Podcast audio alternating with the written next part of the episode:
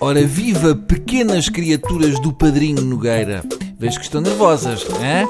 um pouco ansiosas. Há xixi, há xixi, estou a ver um bocadinho, não é? Uma lagrimita também, não é caso para menos. Sejam bem-vindos ao tubo de ensaio na velha e carcomida versão diária.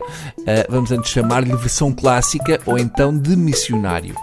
E não podíamos ter tema melhor para tirar o pó aos vossos pavilhões auriculares do que a tomada de posse de Bolsonaro e a presença do nosso presidente Marcelo nesse momento de horror Aliás, eu estranhei a ida de Marcelo a esta desgraça. Eu estava convencido que a tomada de posse do Bolsonaro entrava na categoria género de coisas a que enviamos o Aníbal Cavaco para nos representar. O Cavaco foi ao funeral do Bush, também podia ir ao enterro da democracia no Brasil. O Aníbal era ótimo e até podia ficar lá como ministro da tortura e das obras públicas, por exemplo.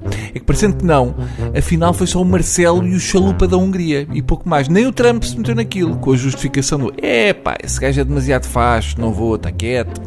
A explicação que eu encontro para a ida do nosso presidente ao Brasil bater palmas ao Bolsonaro é que o professor Marcelo foi a tomada de posse do Bolsonaro não como presidente da República Portuguesa, mas sim na qualidade de afilhado do professor Marcelo Caetano. Faz mais sentido. Mas o nosso presidente da República chegou ao ponto de tratar por mano o maluco do Bolsonaro. Esta amizade de Marcelo com Bolsonaro só pode ser porque tem saudades de férias à borla em belas casas no Brasil, desde o fim do BES que acabou a mama. Também me passou pela cabeça que tudo isto fosse um plano de Marcelo para tentar resgatar os miúdos raptados pela IURD.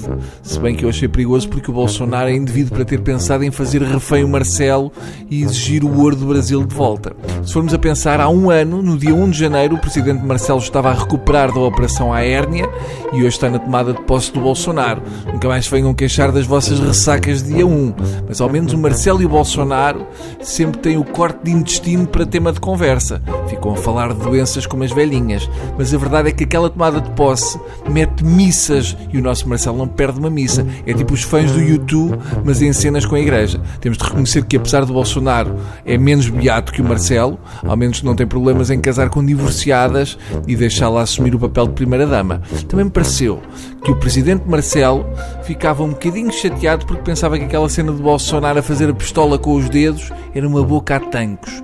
Foi uma bonita cerimónia, cheia de, de cavalos e não sei o quê. Estava um belo dia, mas eu aposto que se aparecesse um arco-íris no céu, o Bolsonaro mandava abatê-lo.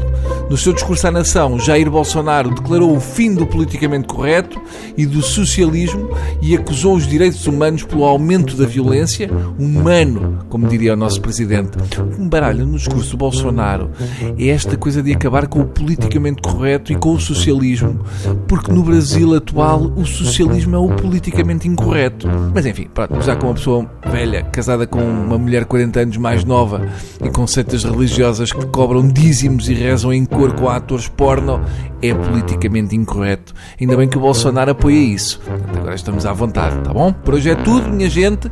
Até amanhã, manos, e beijos no país irmão. Adeus.